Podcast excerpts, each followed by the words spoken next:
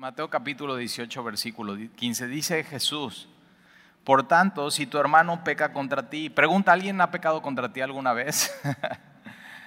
y eso, fíjate, este es en el contexto de la iglesia. En la iglesia va a haber gente que va a pecar contra ti. O sea, uno de los problemas eh, más,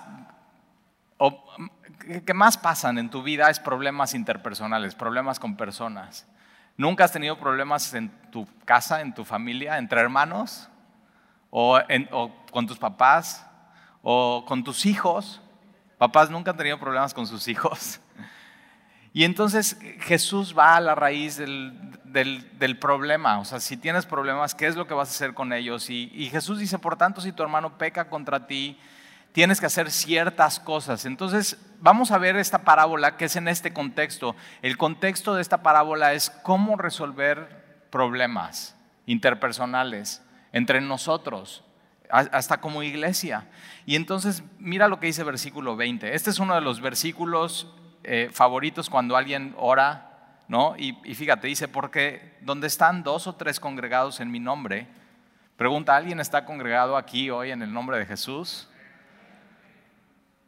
No, o sea, tenemos que congregarnos, es bien, bien importante. Y, pero ojo, ¿eh? el contexto es resolver problemas interpersonales. Cuando tienes un problema con una persona, lo que tienes que hacer es reunirte con esa persona en el nombre de Jesús. Y todo va a cambiar.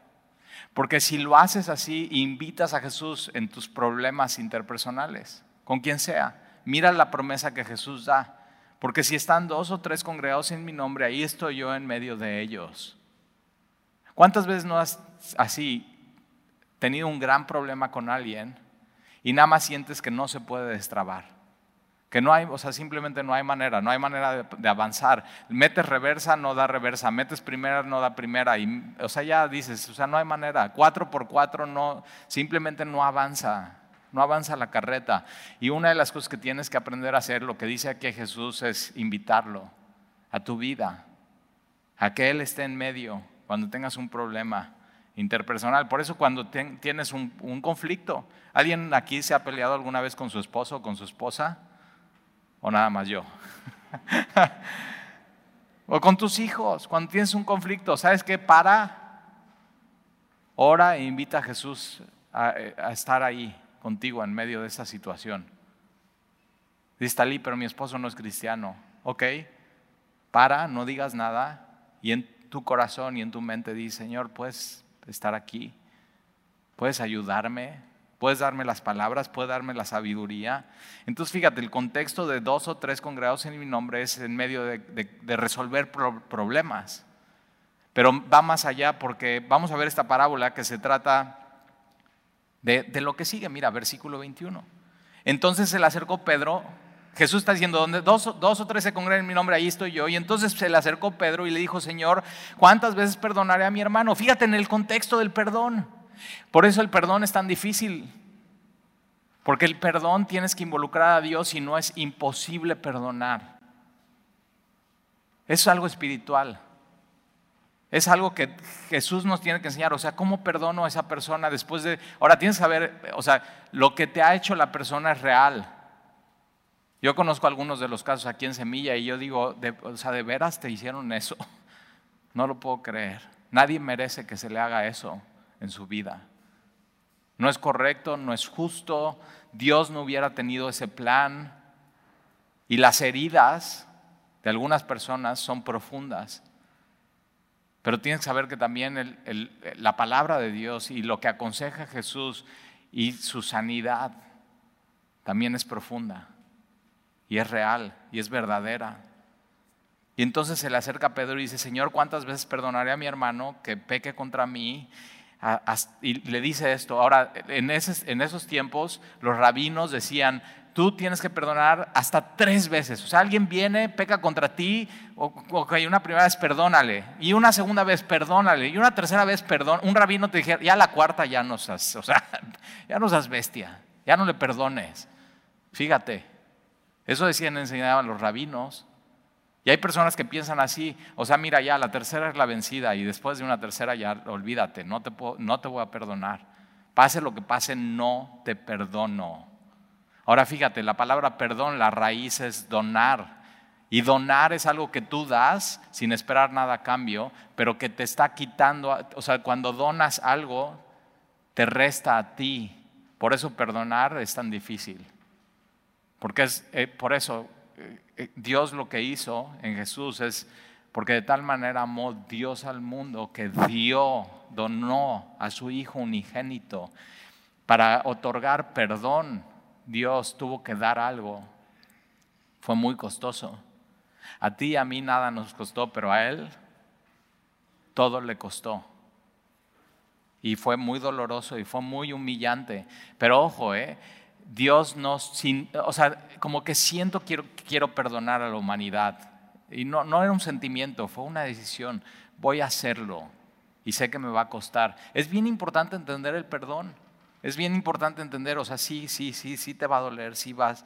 O sea, eh, hay un predicador que, hace muchos años decía, la idea del perdón es muy hermosa hasta que te toca a ti perdonar. ¿Y sí o no? Cuando ay, el perdón y todo muy bien, pero cuando, cuando tú tienes que perdonar, es, es difícil, es costoso, es doloroso, pero es una decisión.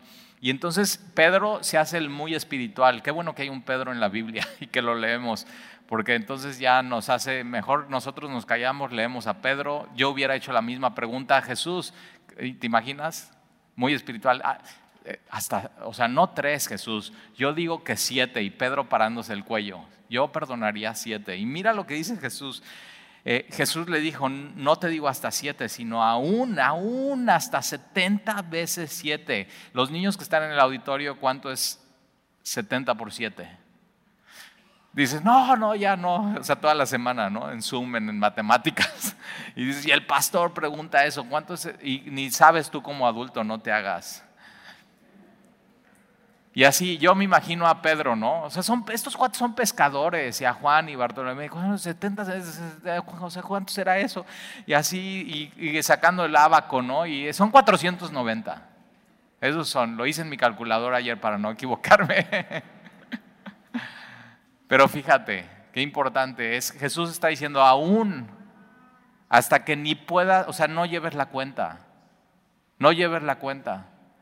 Eh, y ese es el amor bíblico y ese es el perdón bíblico. El amor bíblico no lleva la cuenta de las ofensas que te han hecho y no lleva la cuenta de cuántas veces has perdonado. Y tal y eso es imposible.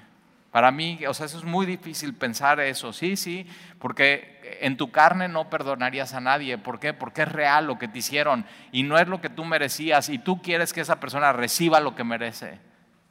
Pero, pero entonces viene esta parábola y, y, Jesús con parábolas nos hace entender, y es, mira, versículo 23. Por lo cual el reino de los cielos es semejante a un rey. Ahora ya vimos que Jesús dice, el reino de los cielos es semejante a un padre. El reino de los cielos es semejante a un rey. El reino de los cielos es semejante a un rey que quiso hacer cuentas con sus siervos. Y tienes que saber que que tú eres responsable delante de Dios de todo lo que haces y de tu vida y de cómo gastas tus recursos, cómo usas tu lengua, cómo, cómo educas a tus hijos que Él te los dio. Tú tienes que rendirle cuentas a Dios. Ah, un día estaba platicando con un amigo y me dice, Talí, yo ya quiero ser empresario porque yo no le quiero rendir cuentas ya a nadie.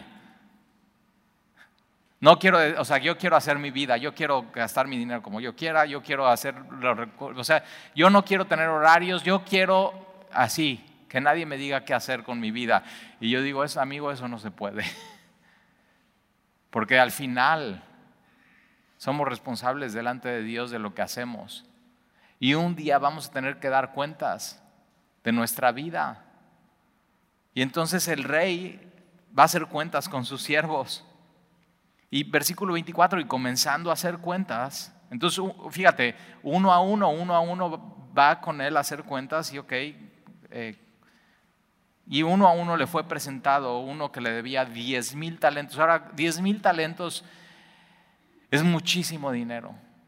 Bíblicamente es mucho. O sea, si lo conviertes, tienes que saber que si tú vienes a la iglesia y dices, Talí, tengo un problema. Debo, debo 10 mil talentos.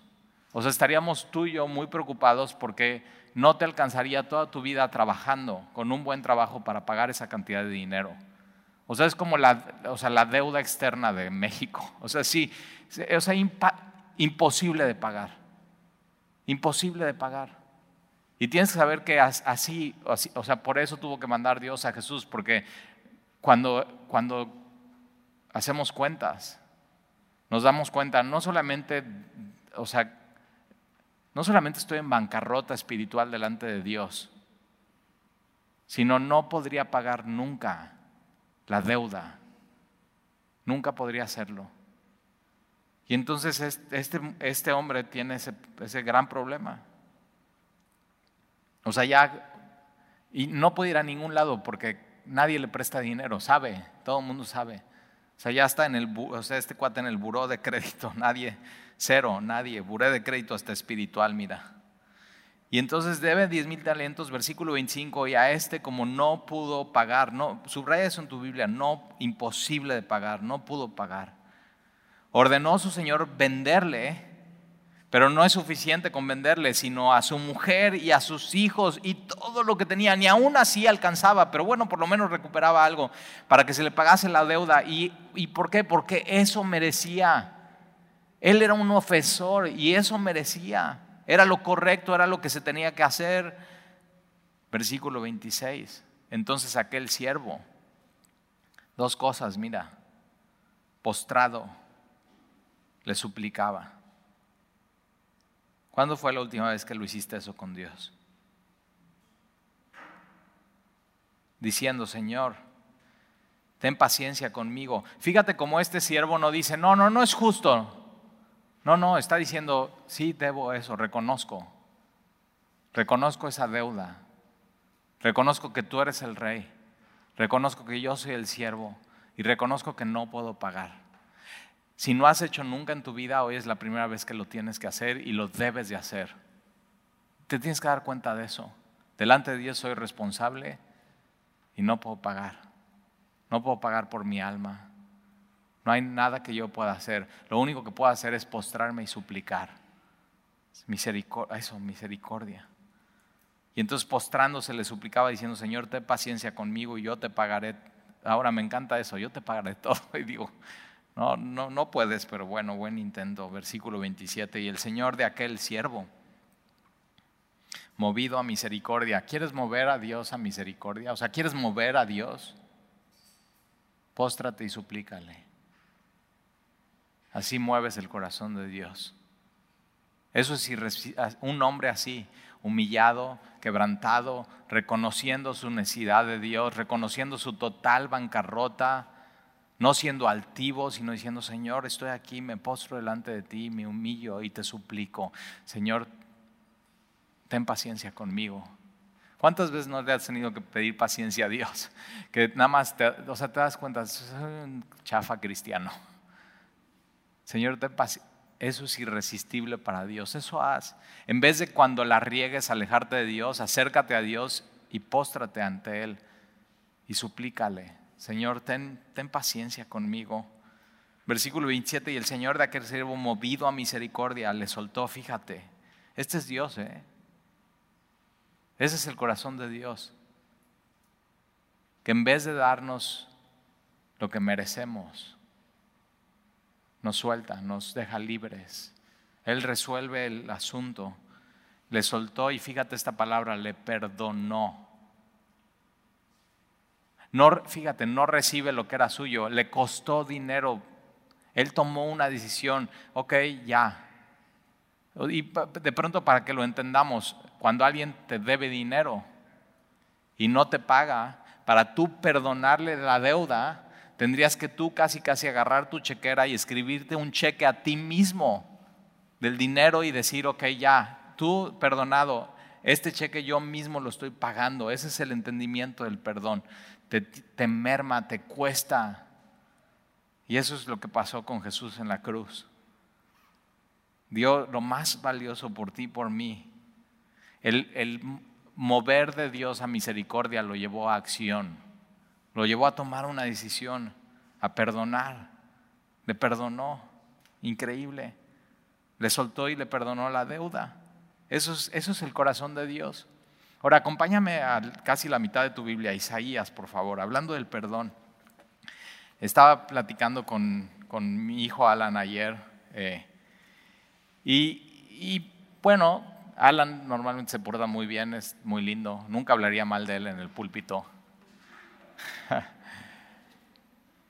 Pero ayer estábamos platicando y me dice, eh, papá, entonces de lo que hice, ¿te puedes olvidar?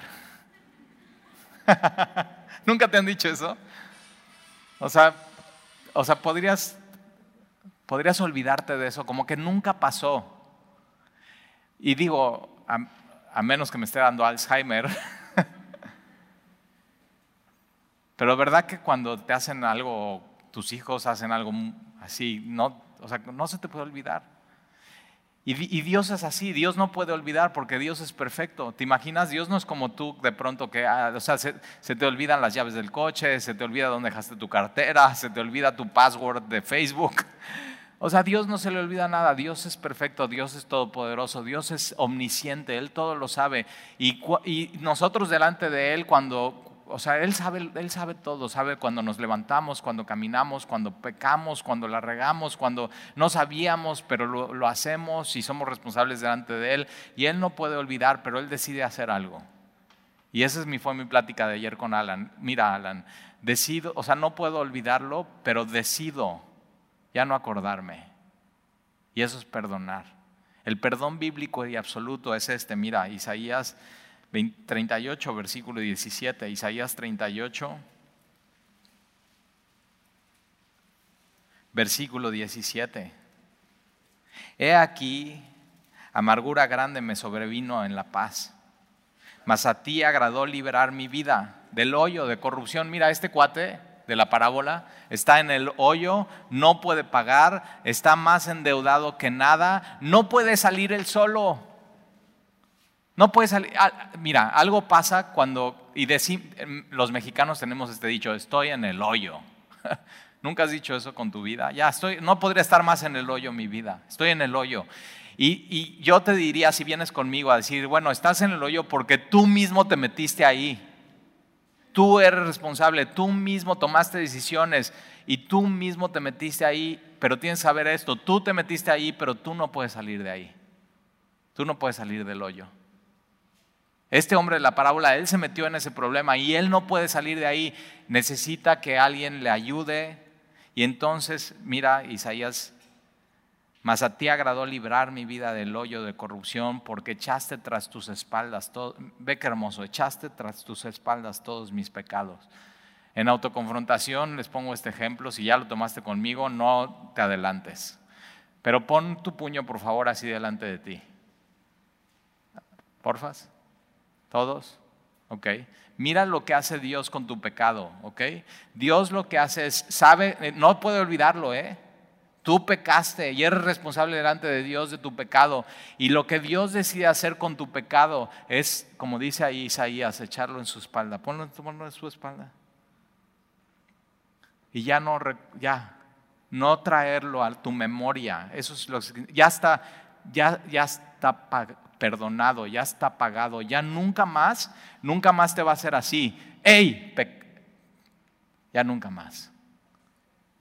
¿Ya te di un calambre? Así, estás. Entonces, déjame te hago una pregunta. ¿Cómo vas con eso del... O sea, ¿estás perdonando bíblicamente tú a los demás? No te puedes olvidar de lo que te hicieron, pero sí puedes decidir ponerlo en tu espalda y ya nunca más echarlo en cara. Eso es el perdón bíblico. Y te, cuesta algo perdonar. Y entonces, eh, echaste, porque echaste tras tus espaldas todos mis... Eso es, eso es lo que ha hecho Dios por ti y por mí. Si quieres anotar, Hebreos 10, 17, nunca más me acordaré. No dice que se olvida. Él decide ya no acordarse de tus pecados y tus transgresiones. Y digo, qué bueno, Señor. Gracias. Y fíjate, Él nunca nos los echa en cara. En el momento que somos perdonados, somos perdonados por completo. Vamos a regresar entonces a Mateo capítulo 18 para terminar la parábola. Mateo capítulo 18. Una de las cosas que me cautivó cuando conocí a Jesús así, eh, o sea, mis primeros, así, mis primeros estudios bíblicos, eh, el, el, que me estaba compartiendo la palabra me dice, Talí, tienes que saber que Dios te perdona y su perdón es completo. Es completo, es absoluto para ti. Él te perdona de todo lo que hiciste en el pasado. Y, y yo, así por mi mente, yo tengo muy buena memoria y yo digo, yo sí me acuerdo todo lo que he hecho. ¿Tú no te acuerdas todo lo que has hecho? Todo lo que has hecho y que no le has dicho a nadie, posiblemente. Pero tus hechos no solamente son hechos, sino tus hechos son tus pensamientos, todo lo que has pensado. O sea, ¿te imaginas? Todo lo que has dicho, todo lo que has escrito, todo. Y él, o sea, me decía, Talí, tus pecados pasados, tus pecados presentes hoy y tus pecados futuros, que Él ya sabe los que vas a cometer, están completamente perdonados por Jesús. Ese es el perdón de Dios, absoluto. Y una de las cosas que me dijo Él es, y tu alma quedará blanca, más blanca que la nieve. Cuando entendí eso y acepté a Jesús como mi Señor y mi Salvador, me sentía la persona más liviana en este mundo. O sea, no lo podía creer. Yo era completamente perdonado. Y entonces Mateo capítulo 18 vemos, vemos eso en el rey vemos eso en el Padre. Ahora tienes que saber algo. El perdón de Dios viene con un verdadero arrepentimiento de tu corazón. El perdón de Dios ya, está, ya es un hecho en la cruz. Pero lo que exige la Biblia de ti es un arrepentimiento de tu corazón, decir, ya no voy a vivir más así. Tiene que venir eso de la mano, porque si no, no tienes todavía vida eterna. Tiene que haber un arrepentimiento profundo de decir, Señor, perdón, sabiendo todo lo que tú sabes de mí, todo lo que yo he hecho, yo necesito tu perdón y hay un cambio de, mente, hay un cambio de forma de pensar, hay un cambio de vivir. Si no tienes que saber esto, no tienes vida eterna. Tiene que venir el perdón de Dios acompañado de un arrepentimiento profundo en tu corazón.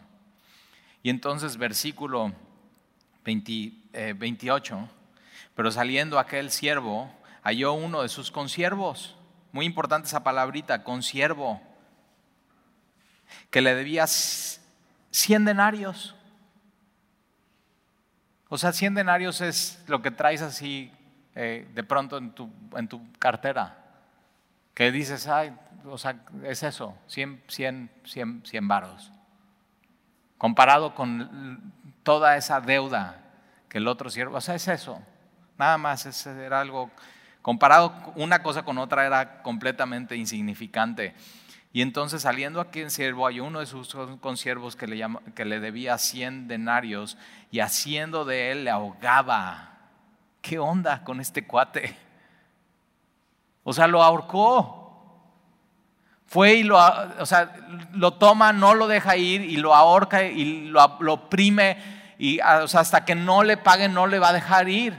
Está dispuesto a matarlo con tal de que le pague diciendo, págame lo que me debes. Entonces su consiervo, postrándose a sus pies, le, dice exactamente lo mismo que él le dijo al rey, le rogaba diciendo, ten paciencia conmigo y yo te lo pagaré todo. Ahora no traía el dinero, por si no se lo hubiera pagado, pero era cuestión de dos o tres días que, para que le pudiera pagar ese dinero.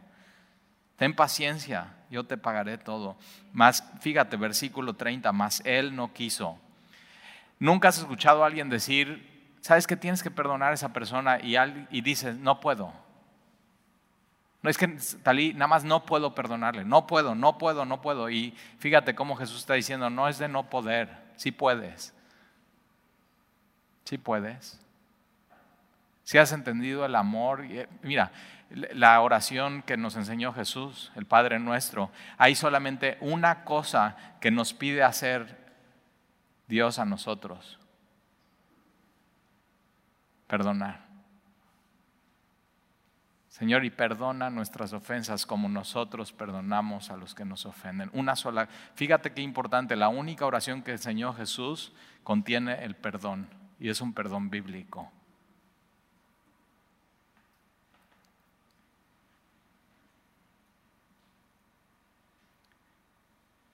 Él no quiso. Si tú hasta hoy no has perdonado a alguien, no es porque no puedas, sí puedes. Y es un tema espiritual y tienes que llevarlo a oración y lo tienes que hacer en tu corazón. Y mi sugerencia es que lo hagas hoy. Talí es que no ha venido a pedirme perdón, no importa. Deja a él. Es tú qué vas a hacer. Tú tienes que perdonar. Es lo, sabes que no es porque sientas o no puedas, es porque te lo está pidiendo Dios. Es por tu bien. Es porque Él quiere que seas libre. Tienes que entender el perdón de Dios. Mas Él no quiso. Sino fue y le echó en la cárcel hasta que pagase la deuda. Versículo 31, viendo sus otros consiervos. Fíjate cómo es el contexto del, del, cuerpo de Cristo. Y de eso somos, somos consiervos. Aquí en Semillas, si te das cuenta, no es el pastor, el profeta, el líder, el... No, no, no. Todos al pie de la cruz somos iguales, todos hemos sido perdonados iguales, todos costamos así la misma sangre derramada en la cruz. Consiervos. Y tenemos que mantener la armonía y tenemos que perdonarnos y tenemos que amarnos Y entonces, viendo sus consiervos lo que se pasaba, se, entristecieron mucho. Fíjate, lo que haces con tu vida así afecta a los demás. Tú dices, Talí, ¿tú qué te metes conmigo? O sea, si yo no quiero perdonar, ¿yo qué? Es mi rollo, es mi vida, es mi corazón. y digo, no, porque eres parte de un cuerpo y te amamos y nos entristece ver cuando no estás obedeciendo a Dios y estás pecando contra Él. Lo que haces con tu vida sí nos entristece si no estás obedeciendo a Dios porque somos un cuerpo, somos miembros los unos de los otros. Eso es ser iglesia. Lo que haces sí nos entristece. Y cuando te va bien nos gozamos, pero lo cuando estás pecando nos entristece. Cuando sé de alguien en la iglesia que está yendo contra Dios, lo que, o sea, ah, a veces sí me enojo y digo, ¿cómo puede ser? O sea, este cuate, nada más, bueno, esta chava también, ¿eh? Digo, ¿cómo puede ser? Y me enojo, pero después, ¿sabes qué es lo que me doy cuenta? No, realmente no estoy enojado, estoy bien triste. Que después de años de instrucción, de años de abrir la Biblia juntos, lo que haces con tu vida se afecta no nada más al cuerpo de Cristo, a tu familia, a tus hijos. Y entonces se entristecieron mucho y fueron y refirieron a su Señor todo lo que había pasado. Y entonces llamándole a su Señor le dijo, siervo malvado, fíjate qué duro. Jesús está diciendo, quien no perdona después de ser perdonado es un vil malvado, malagradecido. Digo, lo pone muy bonito en una parábola. Pero acuérdate, las parábolas son para ti y para mí. Y yo no sé tú, pero yo no quiero ser un siervo malvado y malagradecido. Yo quiero ser agradecido con Dios por su perdón y su amor. Y si Él me perdonó a mí, todo, todo, así una deuda que yo no podía pagar, ¿por qué yo no voy a perdonar al otro?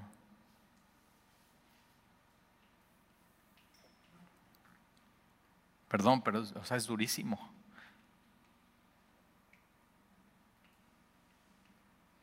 Versículo 17, siervo malvado, toda aquella deuda que te perdoné porque me rogaste, ¿no, ¿no debías tú también tener misericordia de tu consiervo?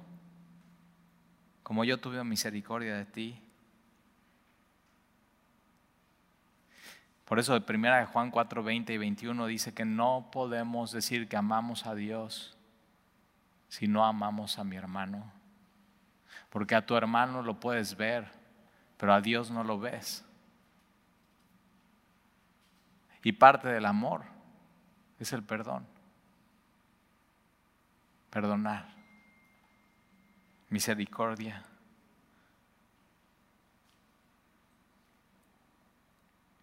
Versículo 34, entonces su Señor enojado Y fíjate, dice Stalin, yo nunca había visto así como en mi mente a Dios como enojado. Y yo digo, sí, pero, pero su enojo es santo. Su enojo es, es santo. Y entonces él, enojado, le entregó a los verdugos hasta que pagase toda la deuda. Ahora, ¿cuánto es esto? Es, no, no puede. Una eternidad.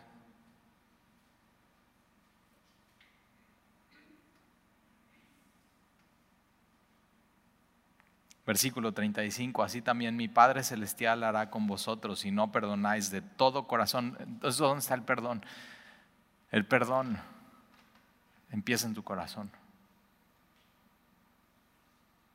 Tú puedes perdonar aquí a esa persona, que sí, lo que te hizo fue real, pero tú puedes decidir perdonar a esa persona ahorita, hoy, aquí, congregados en el nombre de Jesús, Él ayudándote. Sí puedes, sí puedes, hija. Sí puedes, hijo. Si Él te lo está pidiendo, Él, él sabe que sí puedes. Es espiritual y en oración decir, Señor, me perdono.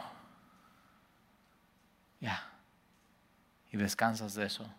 Ahora hay, hay, personas que le han hecho tan duro a alguien algo, un abuso.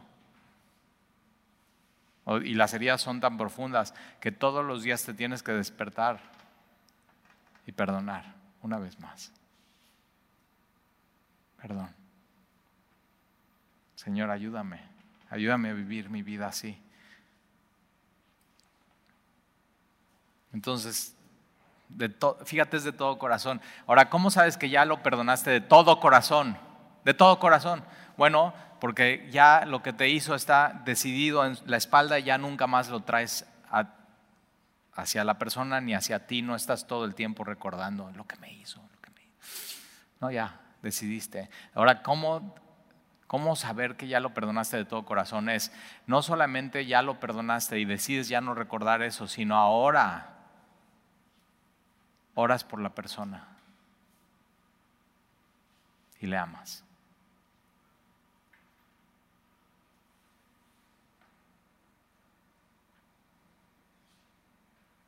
Perdonar de todo corazón. Cada uno a su hermano en el cuerpo de Cristo, entre nosotros como familia, sus ofensas. Y le voy a pedir a Dani que pase y vamos a terminar, por favor, en, eh, Salmo 103, por favor. Salmo 103, casi a la mitad de tu Biblia. Salmo 103.